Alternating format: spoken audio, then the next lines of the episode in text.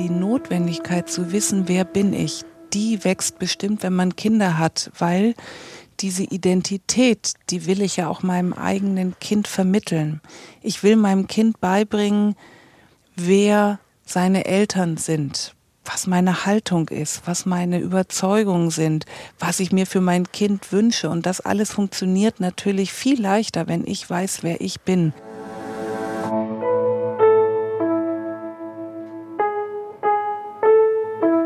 Eltern ohne Filter.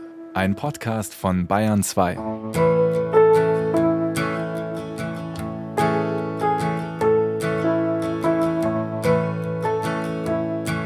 Na, hattet ihr einen anstrengenden Tag im Büro? War es vielleicht ein bisschen frustrierend? Oder seid ihr vielleicht gerade in Elternzeit? Und ihr könnt euch beim besten Willen nicht vorstellen, bald wieder da zu arbeiten, wo ihr vorher gearbeitet habt? In beiden Fällen könnte unsere Folge heute was für euch sein. Denn Katrin Wilkens, die Frau, mit der ich geredet habe, die sucht Frauen und Männern in ihrer Hamburger Agentur Ido nach der Babypause oder auch einfach so einen neuen Job. Einen perfekten Job. Einen, der genau zu ihnen und ihrer Identität passt. Klingt nach einer ganz schönen Herausforderung. Und deshalb wollte ich von Katrin wissen, wie geht ihr das denn an? Indem wir erstmal sehr viel Kaffee hinstellen und ganz viel Schokolade und Süßigkeiten, weil das braucht man, wenn man einen ganzen Tag lang miteinander redet und nur um eine Idee sich drumherum bewegt. Und dann tasten wir uns durch ganz viele Fragen sehr, sehr langsam an es ist, glaube ich, keine einzige Bewerbungsfrage dabei. Also wir fragen nicht, wie sind Sie hergekommen, wir fragen nicht, wo sehen Sie sich in fünf Jahren oder was sind Ihre größten Schwächen, sondern mich würde eher interessieren, wie kochen Sie oder wie verreisen Sie oder meistens fange ich an mit der Frage, was ist so eine richtige blöde Scheißidee, die wir Ihnen geben könnten. So, und wenn dann die Leute sagen, wenn ich bleiben müsste, wo ich bin, dann ist der Auftrag schon mal klar. Okay. Manche sagen aber auch, oh, wenn ich nochmal was völlig Neues machen müsste, nochmal studieren. Manche sagen, wenn sie eine Lösung finden würden, die meinem Mann nicht gefällt. Das muss gar nicht unterwürfig gemeint sein, sondern kann auch sehr systemisch sein. Also, dass man wirklich sagt, wir sind ja ein Team, ein Familienteam und da müssen alle Beteiligten mit einbezogen werden. Jetzt interessiert mich besonders, in welcher Lebensphase die Leute sind, die dann kommen. Die sind in einer total dichten Lebensphase. Die haben eine Familie gegründet, die haben einen Job, häufig einen, der ihnen bislang auch sehr viel Spaß gemacht hat. Und sie merken, dass sie aber gar nicht mehr alles unter einen Hut bringen. Die Familie, die Teilzeitwünsche, die Konferenz, die nachmittags erst um fünf anfängt und dann dieses kleine, nagende Gefühl im Hinterkopf, da muss es doch noch etwas geben, für das ich brenne. Also es geht gar nicht oft nur um die bessere Organisierbarkeit, sondern schon auch um dieses Gefühl, so den Job, den ich jetzt habe, der erfüllt mich nicht. Nee, die Organisation, die ist mir zwar total wichtig bei der Ideensuche, weil das Ganze soll und muss ja auch machbar sein, aber diese Sehnsucht nach etwas zu haben, vielleicht sogar ein bisschen pathetisch, was einen noch überdauert oder woran die Kinder sich erinnern, wenn man nicht mehr auf der Welt ist. Mama hat immer das und das gemacht und dafür ist die total aufgegangen. Das steckt schon ganz tief drin in den Kunden, die zu uns kommen. Jetzt bin ich jemand, das habe ich im Podcast auch schon oft erzählt, der seinen Beruf sehr gern mag als Journalistin es ist jetzt auch nicht besonders gut organisierbar normalerweise. ja, ich weiß. Ich war auch Journalistin mit einem Kind, mit zwei, mit dreien und irgendwann ging das nicht mehr. Und diese spontanen Reisen, diese spontanen äh, Themenvorschläge, die waren tatsächlich nicht mehr so richtig gut organisierbar. Und ich habe mich so ein bisschen den Spargelrezepten angenähert. Also immer das gemacht, was wirklich gut und planbar am Schreibtisch zu machen war. Und eines Tages habe ich mir überlegt, was können Journalisten eigentlich gut? Die können eine Geschichte gut finden, die können die zuspitzen, die können auch kritisch nachfragen und wenn es sein muss, auch noch so eine halbe Drehung weiter drehen. Nichts anderes machen wir bei Ido auch, wenn wir Frauen einen Job suchen, eine Berufung, dass wir einfach gucken, was ist denn der Kern? Was ist so wirklich der Urkern jeder Frau oder jeden Mann? Es kommen ja auch Männer, wofür sie anfängt zu leuchten. Mit dem Brennen bin ich immer vorsichtig, weil im Brennen liegt auch schnell das Verbrennen. Mhm. Mm, und in den Jahren, wo die Kinder klein sind, ist man sowieso schon so wahnsinnig am Strömen und sich äh, zerteilen. Vielleicht muss es gar kein Brennen sein oder vielleicht muss es zumindest keine Gartenfackel sein, sondern darf auch ein ganz kleines Teelicht von Ikea sein. Die haben nämlich immer so eine richtig lange Brenndauer. Das wäre schon ganz okay. Jetzt kann ich mir vorstellen, dass wahrscheinlich ziemlich viele Frauen mit so einer Idee aus der Elternzeit kommen, die irgendwas mit Kindern und Eltern zu tun hat, oder? Ja, viele wollen eine Kita gründen. Das ist tatsächlich proportional deutlich über dem Schnitt. Und dann hole ich meistens so ein ganz kleines Video raus mit meinen drei Kindern, wie die im Kindergartenalter waren. Und der eine davon grölt fürchterlich, hey, BVB. Und dann frage ich hinterher, mit wem von den dreien würden Sie gerne zusammenarbeiten? Und wenn die dann sofort sagen, das Mädchen, dann denke ich, naja, blöderweise kriegt man in der Kita den Jungen auch immer gratis mit dazu. Also da muss man sehr genau aufpassen, mag ich mich gerne mit meinem eigenen Kind beschäftigen mhm. oder tatsächlich auch mit Fremden. Und mag ich mich auch gerne noch mit Kindergartenkindern beschäftigen, wenn die eigenen Kinder sagen, ey Mama, chill mal, ich gehe mal jetzt los, ich gehe auf eine Party oder so. Ja. Man bleibt selber jedes Jahr sitzen, so ist das so ein bisschen. Und was ist mit den Müttercafés und den Secondhand-Läden und den, ja, den vielen Ideen, die es rund ums Kinderhaben gibt? Ziehst du den Zahn den Frauen schnell oder? Ja, beim Müttercafé werde ich immer Fräulein Rottenmeier streng und sage, nein, nein, auf gar keinen Fall, nein. Weil es ist ein Unterschied, ob man gerne Sojalatte mit Hafermilch trinkt oder ob man den ganzen Tag schäumt und schäumt und schäumt und unfassbar viele Personalkosten hat, unfassbar viel Lebensmittelreglementarien hat. Es ist nicht so einfach, wie man das denkt. Vor allen Dingen ist es nicht so lukrativ. Und der große Wunsch, es muss etwas sein, was in Teilzeit machbar ist, ist häufig bei einem eigenen Müttercafé auch nicht so gegeben. Ja, Gastronomie ist so ein richtiger mm, Fulltime-Job. Ja, ja. Auch oft höre ich Yoga, finde ich ganz toll, hat mir innere Ruhe gegeben. Und dann sage ich, ja, das glaube ich sofort, aber es ist ein Unterschied, ob einem die Yoga-Übung stehender Hund Ruhe gibt oder ob man irgendwie vor Hornhauten Frauen ein bisschen in den Zehen pulen muss, um die Haltung zu korrigieren. Da hat man nämlich häufig nicht so viel Ruhe. Was ich total spannend finde, ist, dass doch bei diesen ganzen Überlegungen Geld scheinbar nicht als erstes im Kopf ist bei vielen Leuten.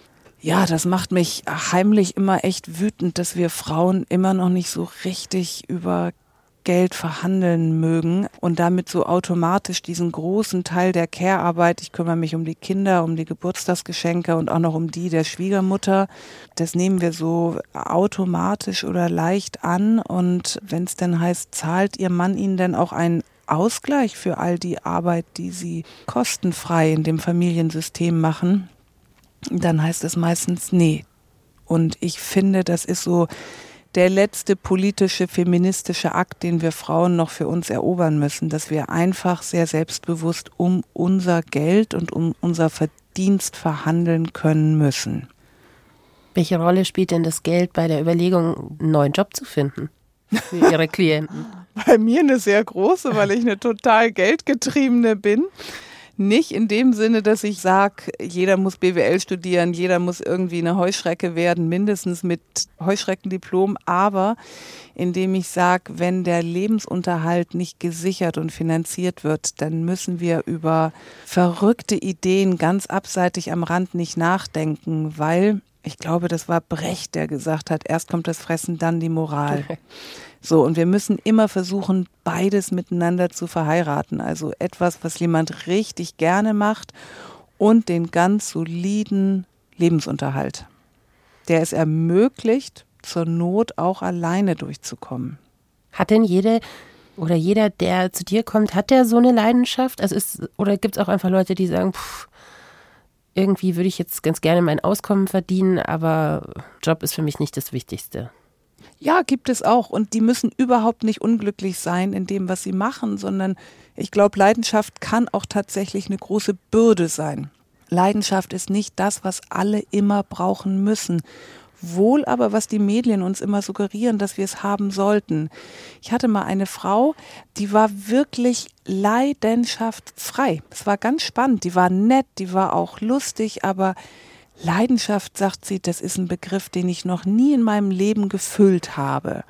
So, und die ist hinterher sehr verrückt ins Lob- und Beschwerdemanagement gegangen, weil das tatsächlich, die konnte viel halten, die konnte viel Beschimpfungen halten, die konnte auch Lob halten und delegieren, die konnte also dieses emotionale wahnsinnig gut auffangen, weil sie sagte, na ja, klar haben die schlechte Laune, wenn sie zu mir kommen, sonst wäre ich nicht da, wo ich bin.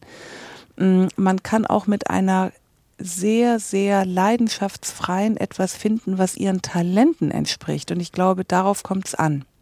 Nicht jeder möchte der Freeclimber werden oder der weiße Tattoo-Macher oder irgendetwas, für das er fürchterlich Tim Melzer-mäßig brennt, muss nicht sein. Gibt es denn auch Frauen, die am Ende der Beratung irgendwie beschließen, eigentlich brauche ich doch gar keinen Job? Mein Mann verdient ja genug? Von den 1700 Frauen, die ich beraten habe, waren sicher auch eine Handvoll Frauen da, denen wir sehr ernsthaft nahegelegt haben, das, was sie im Moment erstmal brauchen, ist eine Zwischenlösung. Und zwar in Form einer Mütter-Kind-Kur zum Beispiel oder wirklich in Form einer sehr aktiven Pause. Mhm. Das kann durchaus auch sein, dass eine gute Lösung sein kann. Erstmal tritt einer von beiden auf die Bremse. Aber auch da gilt, die Rentenfrage, die eklige, die muss auch für diese Frauen gesichert sein. Mhm. Und das heißt eben auch mal ins Gespräch gehen und auch mal sagen, wie machen wir das denn eigentlich? Wie machen wir das, wenn ich gefühlt 37 Kinderlaternen bastel, 815 Julklappgeschenke besorge und mindestens 13 Apfelkuchen gedeckt für irgendwelche Kita-Feste im Jahr zur Verfügung stelle. Wie machen wir das? Und meine Erfahrung zeigt, dass die Männer häufig viel verhandlungsbereiter sind, als die Frauen sich das im Vorfeld vorstellen oder befürchten. Ist es so, dass nach diesem Tag die Frauen nochmal wiederkommen zu Ido und auch erzählen, wie sie mit der Beratung dann weiter verfahren sind? Das ist total unterschiedlich. Manche sagen, ich brauche so einen kleinen strengen Affen auf der Schulter. Wir hatten mal eine Kundin, die sagte, oh Mann, ich soll kündigen, das traue ich mich im Leben nicht. Das traue ich mich nicht, auch wenn ich weiß, dass das richtig ist. Kündigung traue ich mich nicht. Und dann haben wir vereinbart, okay, wir telefonieren jede Woche miteinander und erinnern sie an die Kündigung. Und die ersten drei, vier Wochen war das ein hartes Ringen. Ah, Frau Wilken, Sie sind es äh, wieder. Und nach der vierten Woche rief die mich tatsächlich einen Tag vor unserem vereinbarten Termin an und man hörte nur so ein, so ein tiefes Stöhnen im Hörer. Ich hab's getan. Und dann wusste ich, es ist nicht Phantomas, es ist, äh, es ist die Kundin, es ist die Kundin. Wie kommen die Frauen an diesen Punkt bei dir in der Beratung, dass sie wirklich ehrlich sind und sagen, das würde ich gerne machen? Der große Vorteil sind die zehn Stunden, die wir zusammensitzen. Also die ersten zwei, drei Stunden sind sozial erwünschte. Da sitzen wir alle auch noch aufrecht im Sessel und haben den Kaffee mit der Untertasse. Das rutscht dann im Laufe des Tages immer ein bisschen tiefer rein. Irgendwann fragt einer, darf ich die Schuhe ausziehen? Klar. Hm, ich müsste jetzt mal eine rauchen gehen, ist das in Ordnung? Und nachmittags um drei holt dann mein Kollege die unerlaubte Cola aus dem Kühlschrank und dann fängt das an, was man so Kreativität nennt. Das ist ja kein Zufall, dass in den ganzen Werbeagenturen bis tief in die Nacht gearbeitet wird. Nicht, weil die kein Zuhause haben, sondern weil Kreativität dann entsteht, wenn der sozial erwünschte Bereich verlassen wird. Und man kann wunderbar jeder, ob einem der Job gefällt oder nicht, kann ein, zwei Stunden über sich und seine Ausbildung reden und danach da wird man hautlos, also da verliert man den Schutz und dass das einigermaßen pari-pari aufgeteilt ist, versuchen auch wir in der Beratung ganz viel von uns zu erzählen und zu geben. Zum einen, damit unsere Vorschläge auch wieder eingeordnet werden können und zum anderen, damit die Kundin auch nicht die einzige ist, die sich nackig macht, weil das finde ich total unfair.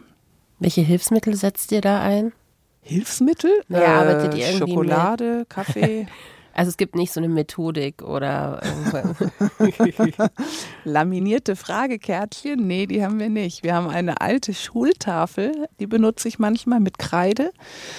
Und es ist tatsächlich das Gespräch, oder? Es ist das Gespräch. Es ist das Gespräch. Ich stelle mir das emotional auch für die Beratende anstrengend vor, wenn man so viel von sich preisgibt und immer wieder so tief dran geht an sich. Naja, aber das ist ja das unfassbar Erfüllende und dieses unglaubliche Geschenk, das wir mit jeder Kundin kriegen. Wir wissen nie, auch wenn die einen Lebenslauf vorher eingereicht haben, auch wenn die einen Fragebogen beantwortet haben, wir wissen tatsächlich nie, wer durch die Tür kommt.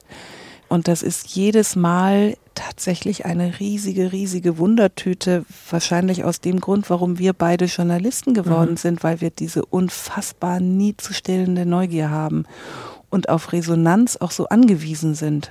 Wir wollen einfach immer rauskriegen, wie steht die Welt zu uns und wie stehen wir zu der Welt.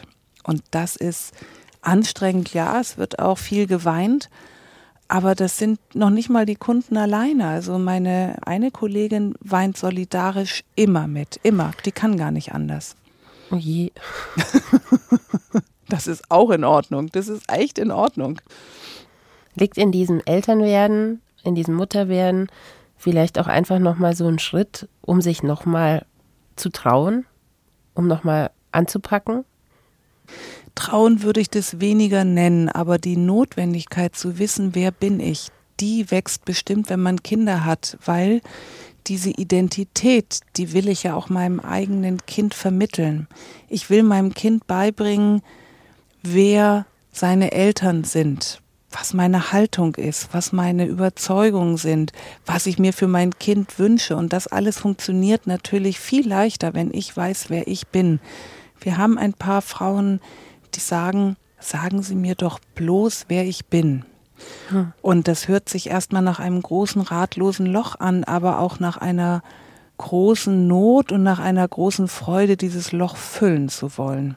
Und das gelingt immer, immer. Ich konnte noch nie sagen, das weiß ich auch nicht genau, wer sie sind. So also ein, ein Loch füllen kann man immer. Lagst du denn schon mal total falsch? Ja, na klar, na klar. Soll ich jetzt sagen, nein, noch nie?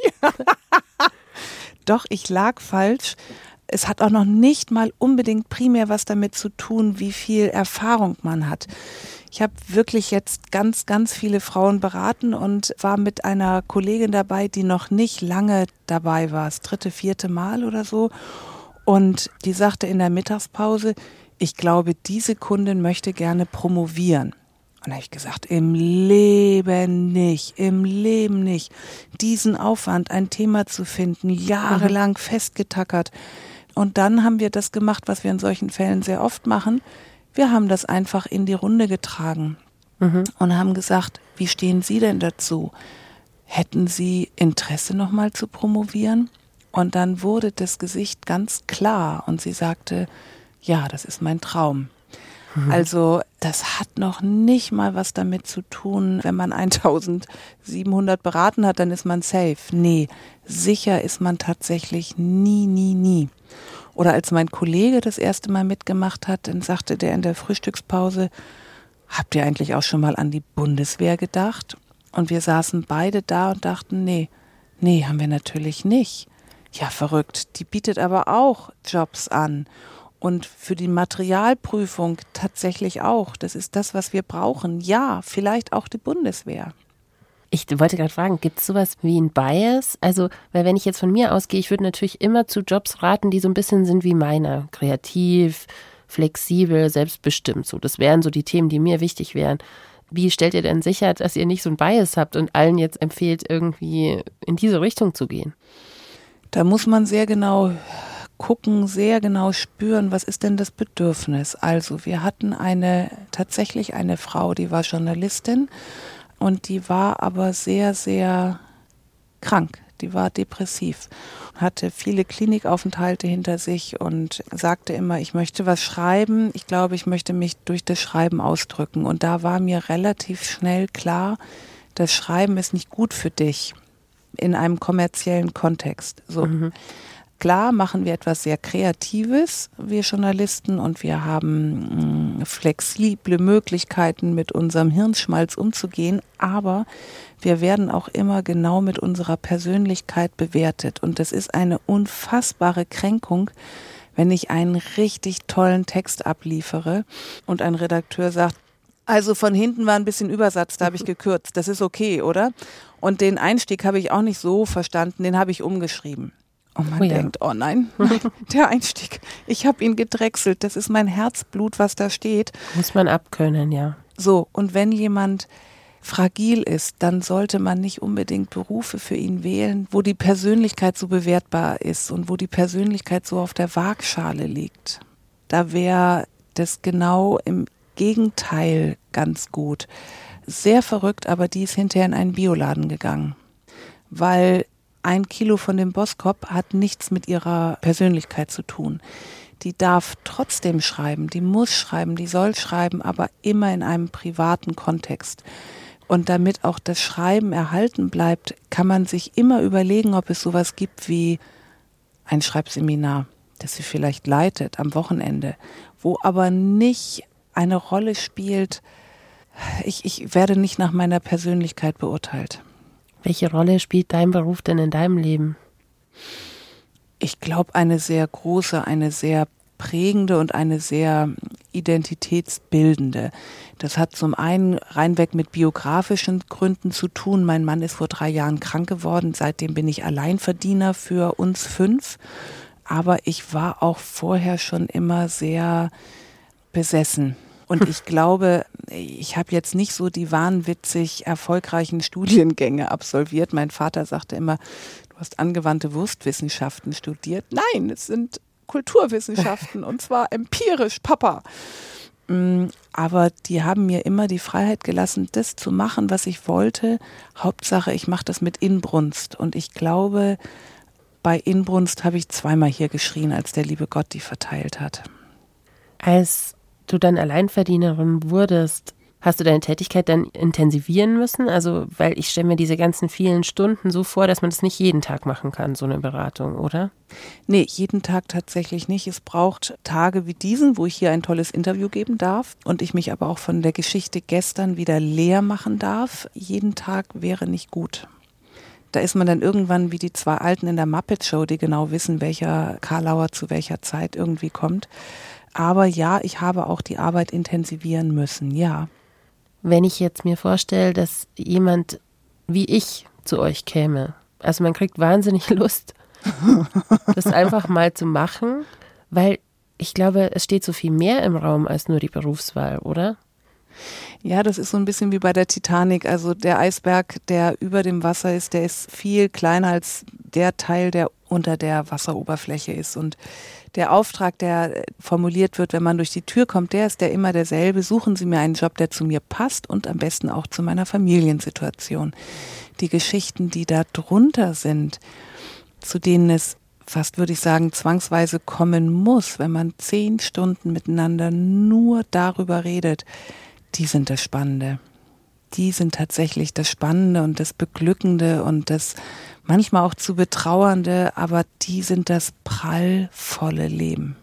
Deine allerliebste richtige Beratung, also es kam oh, die Erfolgsgeschichte.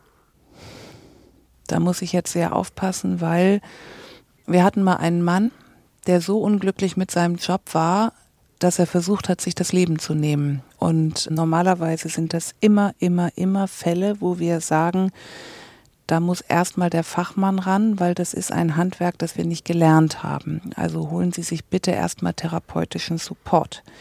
In dem Fall aber bat mich auch das Umfeld des Mannes um sozusagen eine flankierende Beratung. Und mit dem Mann stehe ich immer noch heute nach vielen Jahren im Kontakt, der immer noch sagt, das war so ein Wendepunkt in seinem Leben, weil das erste Mal ihm zugehört wurde. Und natürlich berührt mich das unfassbar. Der brachte dann ein Jahr später einen, Bleistift vorbei in gebogener Notenschlüsselform und sagte, ich habe mit Ihnen das erste Mal Musik gehört in meinem Leben. Und Der Bleistift war wahnsinnig hässlich und hat mich wahnsinnig zu Tode gerührt, weil ich dachte, ich muss gleich wegbrechen vor Ergriffenheit. Aber das ist tatsächlich eine für mich sehr wichtige Geschichte. Eine Frage, die ich mir noch stelle, ist, so eine Beratung ist ja bestimmt nicht ganz billig, vor allem die vielen Stunden. Was kann ich denn machen, wenn ich mir vielleicht diesen Schritt noch nicht leisten kann oder zutrauen kann? Was sind denn Dinge, die ich selber tun kann, erstmal um in mich zu gehen und mir zu überlegen, ist der Job, den ich gerade mache, der richtige für mich oder wieso bin ich denn so unzufrieden mit meinem Job? Also zum einen bieten wir auch tatsächlich für die Finanzklammen Einzelberatungen an, die pro Stunde abgerechnet werden, einfach damit es ein bisschen besser machbar ist. Aber die Frage war ja eine andere. Was kann ich selber machen? Mann, das ist eine schwere Frage. Ich, weil mir das Lesen liegt, würde immer sagen, lies viel und lies vor allen Dingen Sachen, die dich im ersten Schritt nicht interessieren. Einem anderen ist mit Reisen geholfen. Einem Dritten ist vielleicht geholfen, wenn er ganz viel Freunde einlädt und sagt, so, Häppchen gehen auf mich, der Shampoos auch, aber ich möchte, dass wir einen Abend lang nur über meine Berufsideen reden. Auch das kann ja vielleicht eine Hilfe sein, so mal ein Anstoß. Und dem vierten würde ich vielleicht raten, schau doch mal, ob du nicht das, was du in den Job alles reinlegst, also all die Ansprüche und Wünsche, ob du die nicht auslagern kannst. Vielleicht in einem sehr, sehr sinnvollen Ehrenamt. Vielleicht in einem ganz kleinen Extrajob, der gar nicht das Geld bringen muss. Also vielleicht hat jemand so viel Freiheitsdrang, dass er einmal in der Woche Taxi fahren will, einfach weil er raus, raus aus dem Korsett will, aber ohne zu überlegen, ob er jetzt damit den Lebensunterhalt verdient da sind wir heute auch in einem echten Dilemma, finde ich, dass der Job so viel können muss. So ein bisschen wie George Clooney, der aber gleichzeitig auch noch Müll trennt und 30 Jahre jünger ist und in Bottrop wohnt. Manchmal reicht das, wenn man so ein bisschen von der Liste auslagert. Und sich doch noch ein Hobby erlaubt. Das ist natürlich wahnsinnig schwierig in diesen Jahren, wo man eigentlich nur für die Kinder und für die Familienorga dabei ist. Aber man kann tatsächlich anfangen, auch mit einem Ehrenamt, was vielleicht nur einmal im Monat stattfindet, eine Bereicherung zu erleben. Also wir suchen nach dem passenden Beruf und vielleicht auch ein bisschen nach dem passenden Leben. Nach der Identität. Wer bin ich? Wer bin ich, wenn ich nicht Geldverdiener bin und wenn ich nicht Mutter bin und wenn ich nicht Familienorganisatorin bin oder wenn ich nicht Vater bin, ist das alles, was bleibt. Danach suchen wir. Vielen Dank. Gerne. Katrin Wilkins hat übrigens auch ein Buch geschrieben. Mutterschaft. Es ist nicht das Kind, das nervt, es ist der Job, der fehlt, heißt es und ihr könnt es bei uns auf Instagram unter Eltern ohne Filter gewinnen. Und außerdem brauchen wir diese Woche eure Hilfe. Wir sind auf der Suche nach einem Elternpaar. Ihr habt schwierige Zeiten in eurer Beziehung hinter euch, euch aber füreinander und die Familie entschieden? Ich würde euch gerne interviewen. Meldet euch doch unter Eltern ohne Filter, alles ein Wort, at bayern2.de oder unter 0151 2052 5389. I stop and wonder how this happened after all. It's been coming. So what should we do? Do you think we can end this contest? Take each other's hands and get back to the surface. Then let's quit this contest and get back to the surface. Ja, Eltern ohne Filter ist ein Podcast von Bayern 2. Die Redaktion hatte Antonia Arnold und produziert hat Henriette Hirschberger.